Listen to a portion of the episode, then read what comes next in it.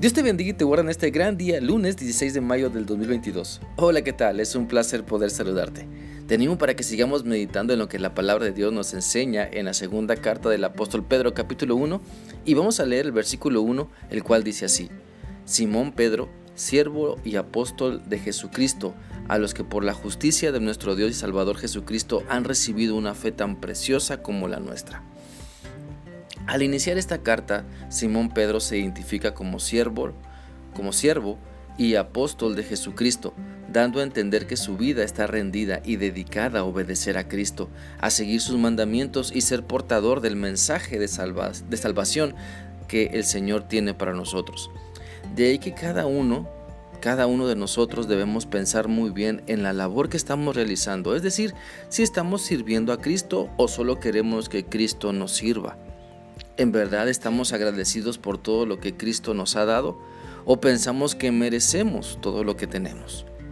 Dios quiere que seamos agradecidos, que mostremos gratitud por medio de un servicio comprometido, que si vamos a ser siervos de Cristo, porque creemos en Él y le seguimos, no por pensar en un servicio intermitente. No debemos pensar que el servicio ocasional será de bendición, sino más bien, si vamos a servir a Cristo, entonces necesitamos comprometernos con Él. Por lo tanto, tomemos el mejor ejemplo de servicio. No nos fijemos en los errores de otras personas para justificar nuestra flojera o apatía.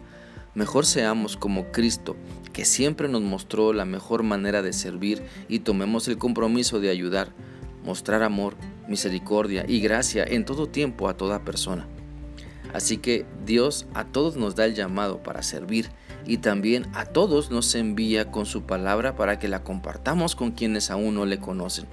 Sabes, el término apóstol significa ser enviado, ser comisionado para compartir las buenas noticias de salvación a todas las personas. Por eso la Biblia dice en Mateo 28 del 18 al 20 lo siguiente. Jesús se acercó entonces a ellos y les dijo, Se me ha dado toda autoridad en el cielo y en la tierra. Por tanto, vayan y hagan discípulos de todas las naciones, bautizándolos en el nombre del Padre y del Hijo y del Espíritu Santo, enseñándoles a obedecer todo lo que les he mandado a ustedes, y les aseguro que estaré con ustedes siempre, hasta el fin del mundo.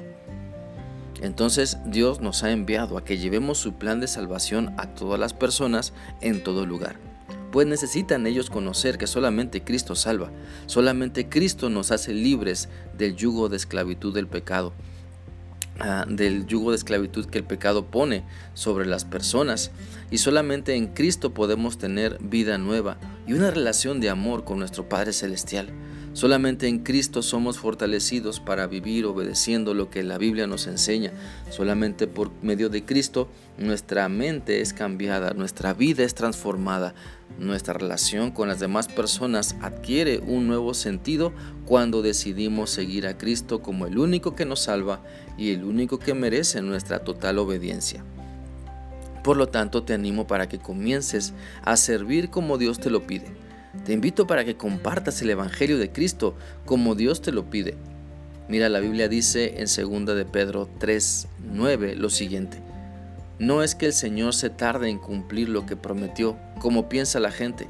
Lo que pasa es que Dios es paciente porque no quiere que nadie sea destruido y quiere que todos cambien su corazón y dejen de pecar. Por lo tanto, si queremos que otras personas abracen la fe en Cristo, necesitamos ser buenos servidores y obedecer el llamado que Dios nos hace de compartir su Evangelio. Si queremos que Cristo también justifique a otras personas, debemos cumplir con nuestro llamado de anunciar la buena noticia que en Cristo hay salvación. Por lo tanto, no nos resistamos a servir y a obedecer a Dios, porque a su tiempo, si obedecemos, Dios nos dará la oportunidad de ver cómo otras personas se entregan a Él y nos usará para enseñarles para que vivan siempre sus enseñanzas. Espero que esta reflexión sea útil para ti y que sigas permitiendo que la palabra de Dios siga hablando a tu vida. Que tengas un bendecido día. Dios te guarde. Hasta mañana.